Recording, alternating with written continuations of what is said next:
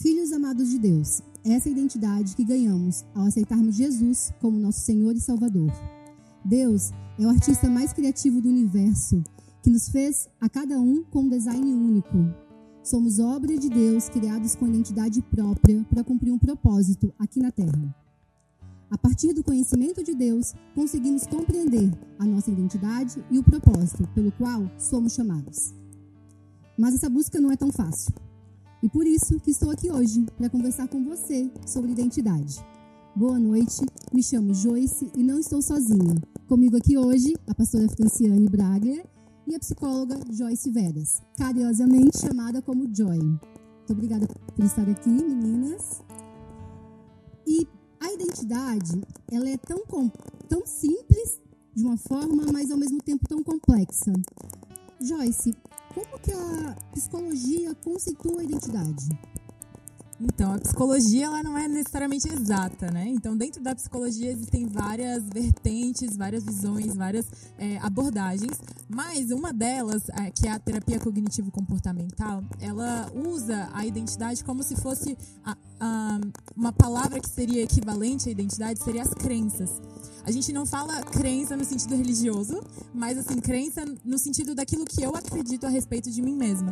Então, é, quando a gente está falando de crenças, a gente está falando também de identidade. Então, aquilo que eu penso a respeito de mim, aquilo que eu penso sobre quem eu sou, e isso é construído né, ao longo de toda a vida. E aí a gente pode pensar também é, que a identidade tem a ver com aquilo que eu penso sobre mim, mas também é, com os lugares onde eu convivo, né, o, o lugar que eu nasci, enfim, é, várias outras coisas que também estão alinhadas ali com a minha identidade, com essas crenças que eu tenho a meu respeito.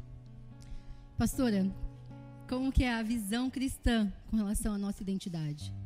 A identidade ela está ligada a, a, Deus desde o, desde o início. Na verdade, a aceitação de Jesus, quando nós aceitamos Jesus, a primeira, a primeira coisa que o Senhor faz conosco é trocar a nossa identidade, é falar de identidade conosco. Porque a palavra fala que quando nós aceitamos a Jesus, quando nós cremos nele, ele nos dá o direito de nos tornarmos filhos. Então, é, você, filho pode não significar muita coisa, né? Tá, mas o que, que, que traz, que conceitos trazem essa palavra filho, né? Mas a palavra ainda completa fala que diz que nós somos é, filhos é, de Deus, tornamos filhos de Deus, co-herdeiros com Cristo, né? Aonde Ele é o primogênito. Então, nós temos, somos, nos tornamos co-herdeiros de Cristo, ou seja, nós entramos num, num, numa herança, num legado de um reino, porque o nosso pai é, é, rei, é um é senhor e é rei, e onde o nosso irmão mais velho, o nosso modelo é Jesus. E, e, ele é o padrão. Ele se torna o padrão moral, o padrão emocional, o padrão de caráter, né, as atitudes. É ele que passa a ser é, aquilo que eu devo seguir. Então, o conceito de filho que o Senhor nos traz é ligado diretamente a Jesus. Filhos semelhantes a Jesus. Esse é o propósito de Deus sermos formarmos famílias bem, de muitos filhos benditas, né? Famílias benditas de muitos filhos semelhantes a Jesus. Então, a primeira coisa que, que acontece quando uma criatura aceita Jesus e se torna é, filhos de, de, de, Deus, né? Filho de Deus, é receber essa identidade. É, quando, quando na passagem de João 3, quando Nicodemos, que é um fariseu é, sabendo né, que Jesus estava curando e libertando e operando grandes milagres, ele instigado com aquilo que o povo estava falando né, de, acerca da, de, quem, de quem Jesus era, né, filho de Deus. Ele chega para Jesus, ele marca o um encontro com Jesus e ele pergunta: Jesus, como é que se faz para entrar no reino dos céus? E Jesus fala: você precisa nascer de novo, ou seja, você precisa ter uma nova identidade. Você não é mais criatura, você não é mais um ser que simplesmente existe, mas eu tenho uma vida aonde tudo parte da minha filiação. Eu lhe tenho como pai e você se torna filho. Né? E isso é maravilhoso porque a partir da identidade a gente vai ver, né, acredito, né, se, tornam, se formam todas a, todo o caráter, enfim, todas as a, a, personalidade, né. Acho que é um ponto de partida. Não pode ver como ponto de partida. Acho que na, na existência humana a identidade é um dos principais é, pilares assim da construção é, da personalidade humana. É. Joy, e com relação à psicologia, né? A pastora ali falou nós nascemos de novo para Jesus e aí começamos a reconhecer a nossa identidade de filhos. Mas uma pessoa que chega hoje no escritório, no seu consultório, por exemplo, que não tem Jesus, como que, que é essa busca? Como que é esse encontro? Porque é difícil, né? Que a, quando aceitamos Jesus somos filhos e até a pessoa não conhecer Jesus, como que é essa identificação? Legal. É, eu acredito, antes de responder, né, que mesmo quando nós somos cristãos e a gente entende essa, essa identidade como filhos, é, como eu falei antes, né, a identidade pode ser equivalente à crença. Então eu posso sim entender na minha mente que eu sou filho, mas eu, a, essa crença pode não estar enraizada dentro de mim. Então, esse trabalho que seria com cristão, eu também faço, né, num consultório, é muito de a gente reconhecer primeiro essas crenças. Uhum. Então, é, a, a, gente tem crenças que são saudáveis a nosso respeito e, são, e, tem crenças também que não são saudáveis, né? Então, tem as crenças funcionais e as disfuncionais. Uhum. E aí, nas disfuncionais, a gente tem três tipos de crenças, né, que são três categorias, que são as crenças de desvalor, desamor e desamparo. E aí, cada uma delas é, vem a partir de alguns tipos de, de, pensamentos específicos. Então, assim, tem pensamentos que eu tenho é, de que eu sou insuficiente, ou que é, tem pessoas que pensam, né, ah, eu sou um lixo, eu sou inútil, é, ou que eu não sou digno de ser amado. E isso aparece, né, essas crenças, elas aparecem através de comportamentos e de pensamentos, né? Uhum. Então, assim, quando a gente olha, por exemplo, os, os comportamentos, eles são só tipo a pontinha do, do iceberg. Né? E aí, quando a gente vai entrando mais, a gente vai encontrando as crenças, e aí a gente tem um trabalho todo que é feito a partir dessas crenças, né? De a gente ressignificar essas crenças. Então, se eu penso sobre mim que eu sou insuficiente, a gente vai trabalhar isso, né? A gente vai trabalhar, ok, é, será que teve algum outro momento que a pessoa não foi insuficiente? E aí a gente vai entender também as estratégias, porque a gente aí entra em outro ponto também que a gente acaba fazendo várias estratégias para manter essas crenças, mesmo as que são disfuncionais, né? Então a gente precisa identificar primeiro todo esse, esse ponto. Quando a gente não identifica, quando a gente não reconhece, essas, essas crenças elas vão ficando mais enraizadas e, e mais difíceis de serem tratadas, né? Então é bem importante que a gente pegue não só os comportamentos que são externos, mas vá aprofundando até encontrar as causas. Isso, encontrar essas crenças que estão ali enraizadas. Né? Então, é, por exemplo, uma, é, se eu tenho um comportamento de comparação, me comparar, essa não é não é o principal, né? Essa é só a, a, a partezinha externa do que está aparecendo ali, que é alguma crença mais, é, mais profunda que a gente poderia dizer que às vezes está lá no inconsciente, talvez, né? E aí a gente uhum. vai fazendo esse trabalho de pesquisar através de várias atividades para poder chegar nessas crenças e poder ressignificar elas e, e, criar novas crenças, né, positivas a respeito da, da, de quem ela, de como ela se enxerga, né? Legal, legal, Joy. E assim, o que é o mais interessante, né, com relação não só na visão da psicologia, como na visão também cristã, que que elas conversam entre si, a gente já, uhum. já percebeu, esse, percebeu, percebeu isso já, que elas conversam entre si. Mas o que é mais incrível é que quando você aceita Jesus, né? Quando você tira tudo que, que é seu, né, mesmo, e aceita viver uma nova vida com Ele, é, você aceita a sua identidade de filha. Uhum. Mas uma, uma das dificuldades é como que eu consigo me enxergar, pastora Fran? Uhum. É, com a minha identidade de filha né? E também com a minha identidade de noiva, porque são duas coisas que diferentes, mas também que se uhum. ligam. Sim. O, assim como Deus, né, se apresenta na Bíblia de várias formas, né? Ele é Deus, ele é Deus, é um pastor, ele é um carpinteiro, ele é um rei, né? Mas ele também é um amigo, uhum. né? Ele é um conselheiro. É, dependendo da, do propósito, no momento né, que o Senhor quer tratar com você, Ele vai te chamar de filho, vai te chamar de um amigo, ou vai te chamar para um, um relacionamento de intimidade. Né? E a palavra diz que nos últimos dias, né, Jesus voltará para buscar uma noiva sem mácula, sem ruga. A noiva que a gente entende na palavra é a igreja de Deus. Né? São aqueles que é, perseveraram na fé, guardaram a sua fé até o fim. E então é uma é um aqueles que, que guardaram este relacionamento de intimidade, que alcançaram um relacionamento de uma, uma, uma maturidade a ponto de se tornarem noiva, né? E a gente pode se comparar realmente ao noivado de um homem e uma mulher, né? Que tem intimidade, que se conhece no olhar, que antes de você pensar, você já sabe o que está, né? Puxa, que ela está pensando pelo, pelo, pela forma com que, ela, com que ela se mexe, com que ela se comporta, né? Você já sabe o que ela está querendo falar. E isso tem a ver com o grau de maturidade que você alcançou no seu relacionamento com Deus, né? E só para complementar um pouquinho o que a Jai falou sobre as crenças, né? Isso é muito, a gente vê muito assim na vida do, da, do cristão, né? Quando a gente aceita Jesus, de de trabalhar essas questões de, da vivência, né, que acabaram gerando uma perversão daquilo que você acha que você é e que reflete no pecado, né? Você, é, você, o pecado que são essas disfunções, né, emocionais, é, sexuais, disfunções até de alimento, né, alimentares, porque hum, as compulsões, né, mais do alcoolismo, da droga, né, relacionais, né, as dependências.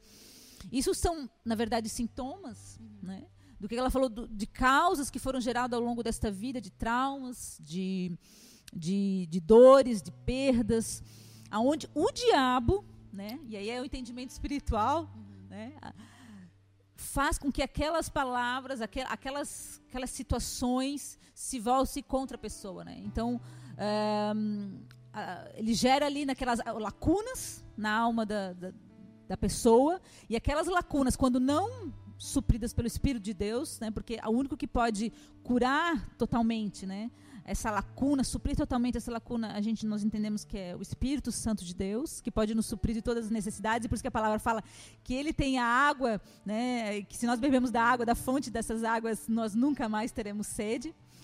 Então, quando, quando nós conseguimos é, preencher com o Espírito Santo, né, nós somos é, curados verdadeiramente.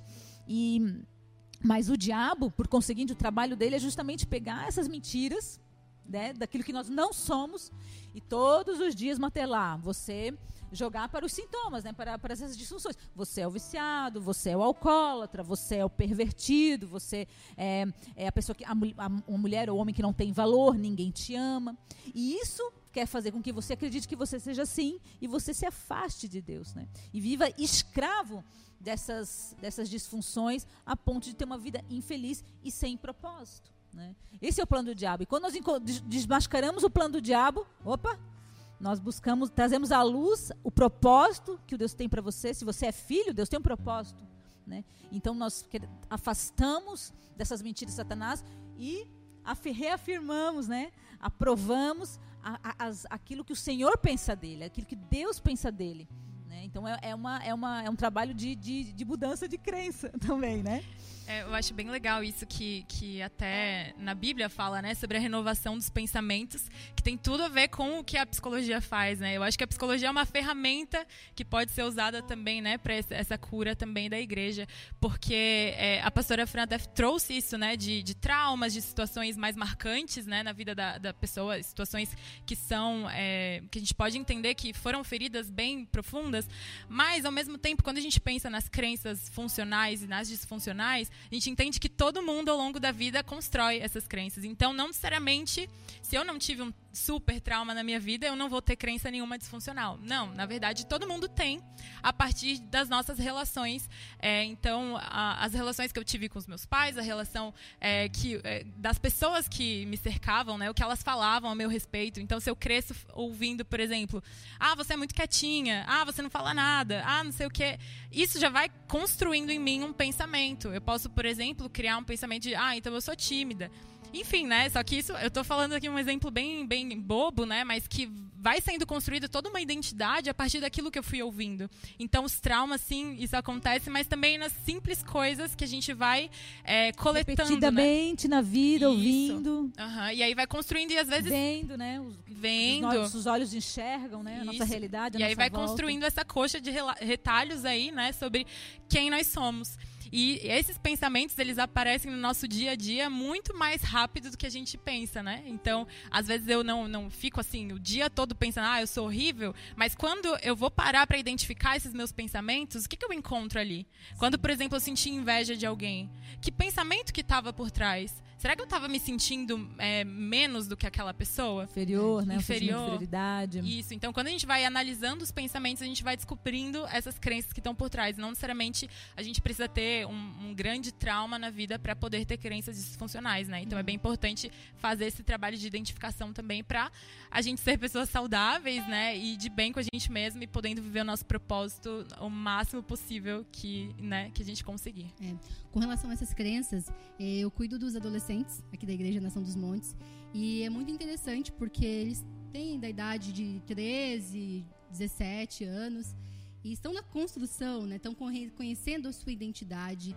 E realmente existe muito né? com relação a eles se compararem ao outro e olhar para si e falar: não, eu não sou legal, eu quero a outra identidade que é muito melhor do que a minha. E é um trabalho para eles, porque eles sofrem com isso. A gente vê que é um sofrimento mesmo, que eles passam assim que a identidade deles chega um momento que eles não, não gostam do que Deus deu para eles, né? E eles querem sempre a do outro, porque a do outro está mais em evidência, do outro, o outro é muito mais legal que a dele. Como é que seria, é, você como psicóloga, o que, que você fala, falaria para um adolescente desse? Que eu falaria, né? Eu acho que primeiro eu, eu tentaria né, encontrar quais são os pontos, né? Será que existe alguma, alguma parte da identidade de, desse adolescente, né? Alguma coisa sobre ele que ele gosta? Né? E aí eu tentaria entrar um pouquinho melhor nisso, né? Como é gostar dessa característica que você tem, né? Eu tentaria é, ampliar um pouco melhor e, e fazer com que ah, talvez eles sentissem, né? Mais profundamente essa sensação de, ok, isso é gostar de mim, né? E aí, e aí eu com certeza trabalharia essas crenças, né? Tentaria identificar esses pensamentos e as crenças que estão fazendo, né? Que estão gerando essa comparação, que estão gerando esses pensamentos negativos, né? Mas uh, é, é difícil a gente só dizer assim, não, se aceite como você é. Né? É um trabalho que realmente é profundo e precisa ser muito mais interno do que só assim, ah, se aceita, né? Isso é muito fácil falar, se né? Aceita que dói menos, tá tudo bem. É, uhum. é um processo, é realmente um processo, assim como a gente construiu a nossa, as nossas crenças ruins sobre nós mesmos ao longo da vida, não é em um dia que ela vai ser assim desconstruída de repente do nada, né? Realmente é um processo também, assim como o processo de cura na igreja, acredito que também não é em um dia, né? É um processo mesmo que a gente vai entendendo de novo, né, quem nós somos, a gente vai encontrando as características positivas a, a respeito de nós, vai encontrando novas, vai se conhecendo.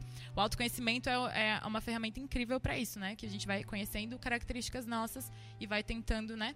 É, encontrar esse, esse amor próprio, né? A partir disso. E, pastora, como é que seria a igreja nisso tudo? É, um adolescente começou agora a se conhecer de verdade, né? Tá tudo mudando na realidade. Uhum. O mundo dele já naturalmente muda nessa idade. E agora ele chegou e tem tantos conflitos, conflitos com ele mesmo dentro da igreja. É. Como é que seria se formar? É, eu tenho eu tenho filhos pequenos e eu é uma preocupação. Essa essa nova geração, né? Ela ela tem um problema está, tem de passar por um problema que é a questão da, da de uma de uma, um levante massivo né, para destruir a identidade. Porque hoje o que a sociedade prega é uma disfunção da identidade. Você pode ser o que, qualquer coisa. né?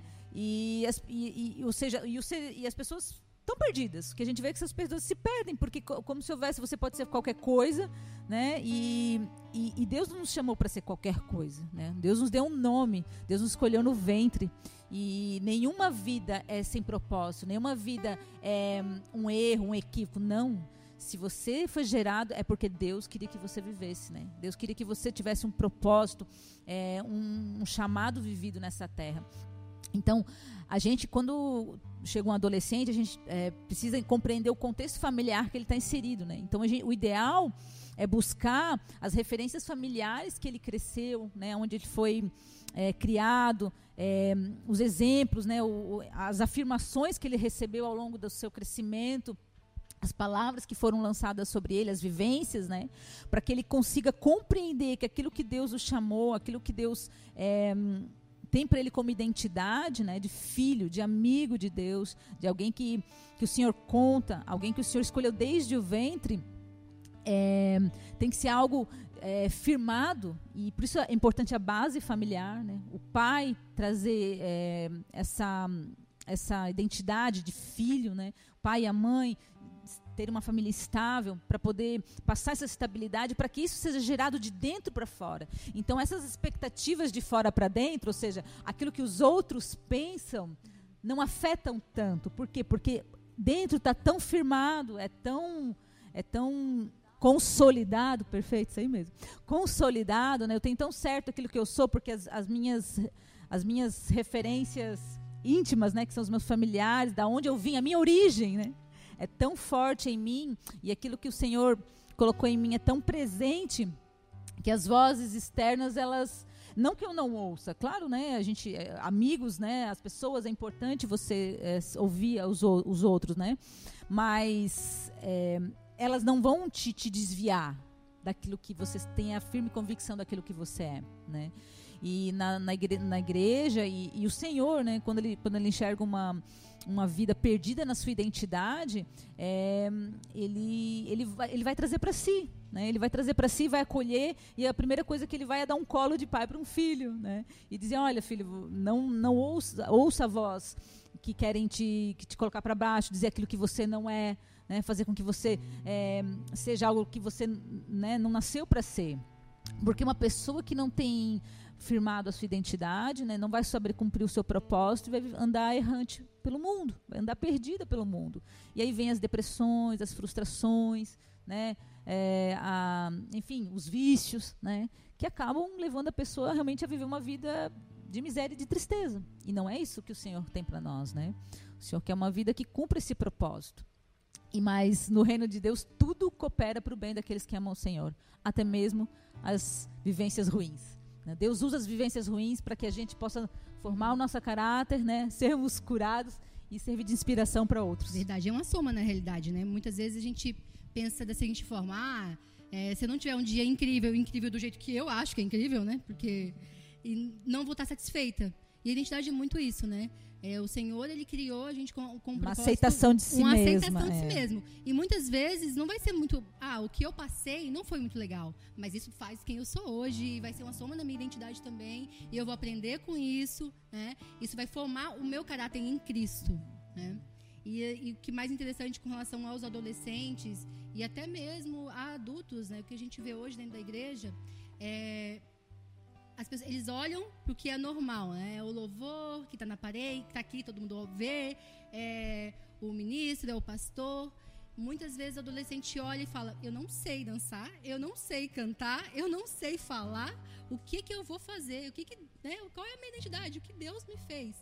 E muitas vezes ele é um intercessor, ele é para a oração. E aí ele, não se, ele acaba não se achando, não se encontrando e vai se diminuindo. Uhum. Na realidade, o que nós temos que aprender nessa, nessa, nesse nascer de identidade, nesse conceito de identidade, é que eu tenho que primeiro me olhar, né?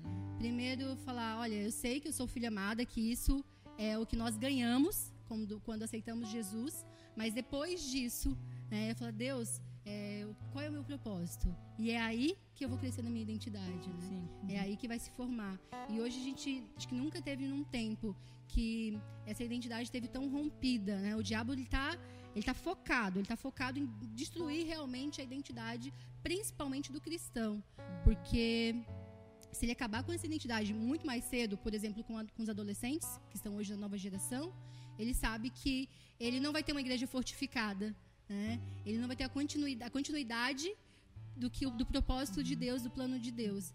E isso é muito difícil, porque ok, eu eu sei que eu sou filha amada, eu estou descobrindo o meu propósito, mas eu ainda não consegui construir a minha identidade. E essa construção é difícil, né? A gente manter essa construção é difícil. Joy, é, como é que você acha que a igreja pode ajudar na construção dessa identidade? Como que ela pode auxiliar como, como formação? E no todo, até a pastora Fran também pode responder nessa construção. O que, que a psicologia ajuda dentro da igreja a construir a identidade de uma pessoa? Legal. Acho que a fé, ela, ela, faz muito parte, né, de tudo que nós somos e a psicologia não descarta isso, né? A psicologia não descarta a fé como um dos elementos centrais ali importantes, né, da construção de um ser humano. Então, a gente entende que nós somos seres é, sociais, psicológicos, é, biológicos e também, né, espirituais de alguma maneira, né? Claro que tem vertentes da psicologia que, que é, foca um pouco mais nisso e outras que nem tanto, né? Mas eu acredito que o convívio, né, numa comunidade, uma comunidade de fé, te faz se olhar muito, te faz é, se, é, se sentir pertencente a um grupo social. Isso é muito importante para você entender de onde você faz parte, né? Quem você é.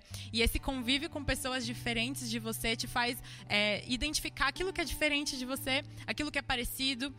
Então, nesse processo de identificação, né, com outras pessoas e também de olhar aquilo que é diferente, você se enxerga muito, né? Você começa a descobrir quem você é. Então, uma criança, um adolescente que convive num contexto como esse, né, de comunidade de fé, é, constrói muito sim a sua identidade, porque consegue se olhar, consegue olhar o outro, consegue perceber aquilo que ele é, como ele é diferente, como ele não é diferente, né? Então, e, e eu entendo que a igreja é uma comunidade muito próxima, né, muito íntima, tanto quanto uma família, por exemplo, né? Então, então, realmente, é muito convívio, né? As pessoas estão ali é, sendo cuidadas, sendo ouvidas o tempo todo, né? Então, realmente, faz muito parte da construção da identidade, com certeza. É, a psicologia é o estudo da mente hum, humana. Então, nada mais é que o estudo da criação de Deus. Né? E ela é, então, é uma ferramenta preciosíssima, assim, para nós que lidamos com a criação de Deus, que é o próprio ser humano, né? Assim como a medicina também, né, é o estudo do, do, da parte fisiológica, né, da saúde do, da criação de Deus, a parte da mente, da alma do homem, né? É, a psicologia nos dá, traz muitas, é, muita instrução, muitas, é, muito suporte né, teórico é, para a gente conseguir é, entender, compreender alguns comportamentos, né?